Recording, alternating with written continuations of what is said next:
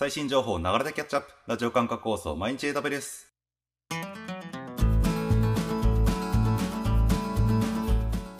おはようございます。スターバックスの加藤です。毎日たくさん流れる AWS のアップデート、電車に乗りながらご飯を食べながら、ちょっとしたながら時間で気軽にキャッチアップしていきましょう。さて今日も最新のアップデートを皆様にお届けしていきます。放送のフィードバックは YouTube のコメント欄または Twitter のハッシュタグサバワにて投稿お願いします。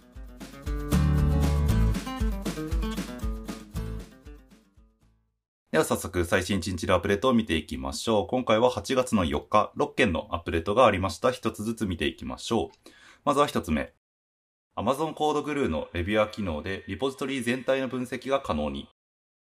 はい、コードグルー、機械学習を用いたコードレビューのサービスですが、こちらのレビュアー機能が、今まではプルリクに対してレビューを行うという機能だったんですが、今回のアップデートでリポジトリ全体に対して分析を行うことが可能になりました。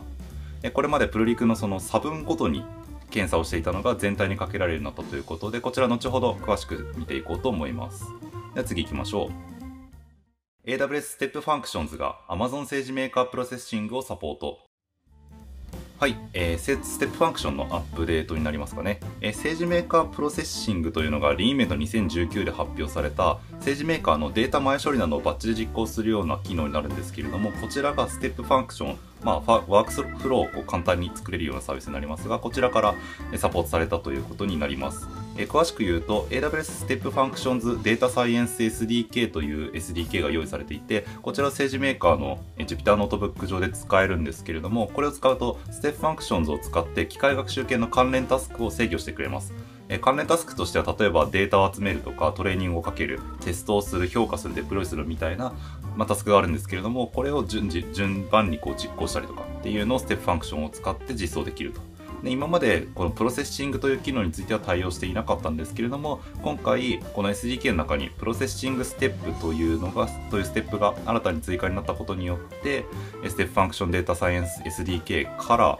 えー、 SageMaker Processing を使えるようになったというアップデートになっています。では次行きましょう。AWS CodeDeploy エージェントがアップデート。Amazon Linux 2、Windows、Ubuntu との互換性が向上。はい、えー、EC2 やオンプレミスのサーバーにアプリケーションをデプロイするときに利用されるコードデプロイエージェントになりますが、今回このエージェントにアップデートが入りました。これによって Amazon Linux 2、Ubuntu、REL7 のメモリ効率の改善や Ubuntu 19.10、20.4のサポートを追加した。あとはディスククリーンアップに関する Windows サーバー2019の安定性の問題が修正されたなど、まあ、いくつかの修正が入っているようです。CodeDeploy をですね EC2 などえー、サーバー上で使っている方、エージェント使われていると思いますので、こちら内容確認いただけると良いかと思います。では次行きましょう。Amazon EMR のインスタンスフリートで指定できるインスタンスタイプが15個に引き上げ。はい、EMR の、えー、インスタンスフリートのアップデートになります。えっ、ー、とですね、 Allocation Strategy 割り当て戦略というの機能があるんですけれども、これを有効化しているときに、えー、インスタンスフリートのタスクノードに対して今まで5個までしか設定できなかったインスタンスタイプを15個まで設定できるようになりました。これによってより柔軟なインスタンスタイプを自動で選んでコスト効率の良いタスク実行をしてくれるようになったとのことでこちらの機能ですね EMR のリリースバージョン5.12.1以降で使えるとのことです。EMR ご利用の方でインスタンスフリートでクラスターを構成している方いらっしゃいましたら確認していただけると良いかと思います。では次行きましょう。AWS サーティフィケートマネージャーのプライベート認証局が PrivateLink エンドポイントをサポート。はい、に、えー、証明書の管理のマネージドサービスであるサーティフィケートマネージャー ACM ですね。こちらがプライベートな認証局を立てられる機能を持っているんですけれども、この認証局の API に対して VPC 内から AWS のネットワークを通ってインターネットに出ずにアクセスできるようになったよというアップデートになります。これによって証明書の発行とかを AWS 内部の通信で行えるようです。では次、最後のアップデートいきましょう。AWS Solutions Library のライブストリーミングオン AWS に QVBR エンコード機能が追加。ソリューションズライブラリーにある既存のソリューションのアップデートになります。ライブストリーミングオン AWS ということで、エレメンタルメディア系のサービスを使ってライブストリーミングを実装するようなソリューションになるんですけれども、こちらが QVBR エンコード機能というのを追加サポートしました。QVBR っていうのが Qualify、えー、 Quality Defined Variable Bitrate エンコードというもので、まあ、動画圧縮技術の一つになるそうです。で、えっと、セグメントが複雑な場合には高いビットレートを使って、あるいは単純なビットレ、え、セグメントの場合には低いビットレートを使用することによって全体としてビットの無駄を抑えて品質を保つというものになるんですけれども、まあ、このエンコードの機能自体はですね、すでに存在していたんですけれども、これがこのライブストリーミングオン AWS というソリューションに新たに対応したとのことです。はい。ということで、以上アップデート見てきました。続きまして、新しいリージョンで使えるようになったサービスを確認するリージョンアップデート見ていきましょう。アメリカガブクラウドリージョンで Amazon Aurora の PostgreSQL11.7 が利用可能になったとのことです。ということで、以上、8月4日のアップデートでした。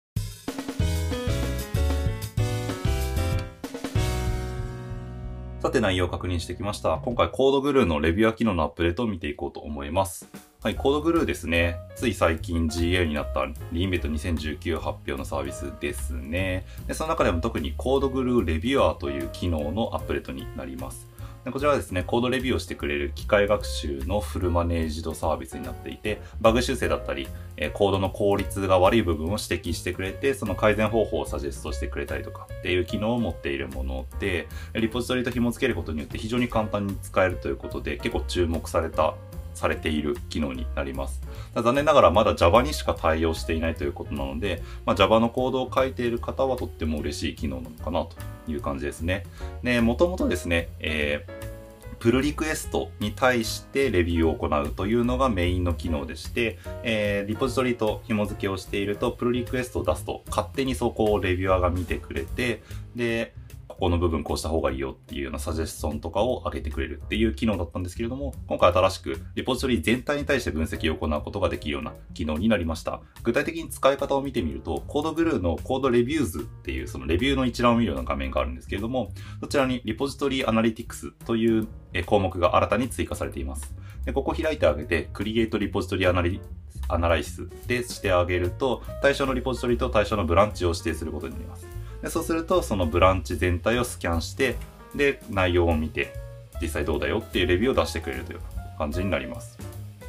ちょっと僕もこのアップデート出たタイミングで実際にサンプルのあの AWS の方からサンプルの Java のコードが出ているので、まあ、それを使ってですねレビューかけてみました。例えば、えー、クライアントのコード、その S3 クライアントとかコード内です。あの、インスタンスを生成すると思うんですが、それはグローバルで定義して、関数間で使い回した方がいいよ、みたいなのとか、リストオブジェクトが V2 使ってないよ。これ全部 S3 の話なんですけど、ListObjects が V2 使ってないから直してね、とか、あとは ListObjects した時に NEXT トークンの処理っていうの書いてないから、えっと、全件取得ができない可能性があるけど大丈夫かなみたいな、えー、指摘っていうのを出してくれてて、まあ、特に SDK 周りのサジェスチョンが結構多めだなとという印象ではありました。まあ、ちょっとサンプルのコードしか実際やってみてないので、実際どこまでコードレビューしてくれるのかっていうのは、まあ、あのよりいろんな処理が書いてあるようなコードを見てあげないとわからないところではあるんですけど、まあ、少なくとも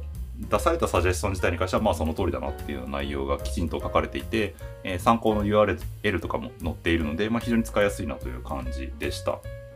で、現在のところ、このリポジトリ全体に対する操作ですね、は手動実行のみになっているようです。だから、プロジェクトに対してコードグルーを、えー、最初からまだ入れてないっていう、その、すでに存在しているプロジェクトに対してコードグルーを紐付けるっていうのタイミングで、こう一回フルスキャンをかけておくっていうような用途が、まあ、想定されているのかなという印象でした。まあ、もし定期的にやりたかったらですね、おそらくラムダとかでこう定期的にその、レビューを走らせるみたいな形になるのかなと思うんですけど、ちょっと API が用意されているのかとかも含めて確認はできていないんですが、まあ、あんまりこう、定期実行みたいなことがこう想定された作りにな、今のところはなってなさそうだなという印象ではありました。まあ、とはいえですね、やっぱり既存のリポジトリに適用するっていう時には全体見たいっていう要望はもちろんあると思うので、まあそういう時には非常に使いやすいのかなと思います。ですね、まあ個人的にはコードグルー本当に早く他の言語への展開をしてほしいなっていうのは思っていますね。最近だと Python とか TypeScript あたりが使う機会が多いので、この辺は対応してくれると嬉しいかなと。まあ特にですね、AWS 使ってらっしゃる方だと、この辺結構使ってらっしゃる方多いと思うんですよね。なんかラムダの使用言語として Python とか Node あたりが多いなんて調査をね、なんか AWS の方が Twitter でやられてたりとかしましたけど、まあもちろんあれは個人投票なんで正確なものではないかもしれませんが、まあそれにしてもですね、Python とかは結構使われる機会多いと思うので、まあそこ対応してくれればラムダで使うようなマイクロなコードにこうさらってコードグルーを適用してレビューするみたいなことができるようになっていく、使いやすくなっていくんじゃないかなって思ったりもするので、まあちょっとですね、コードの範囲は広げていってほしいなっていうの印象としてはあったりします。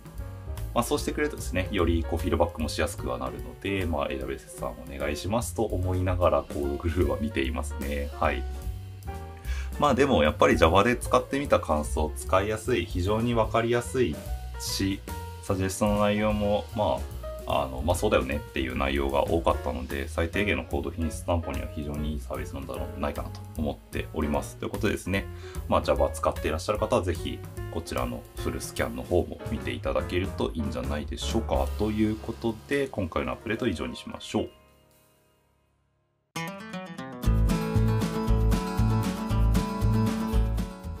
えー、繰り返しになりますが、放送のフィードバックは YouTube のコメント欄または Twitter のハッシュタグサバワニで投稿お願いします。また次回毎日選べるをお楽しみに。ではでは。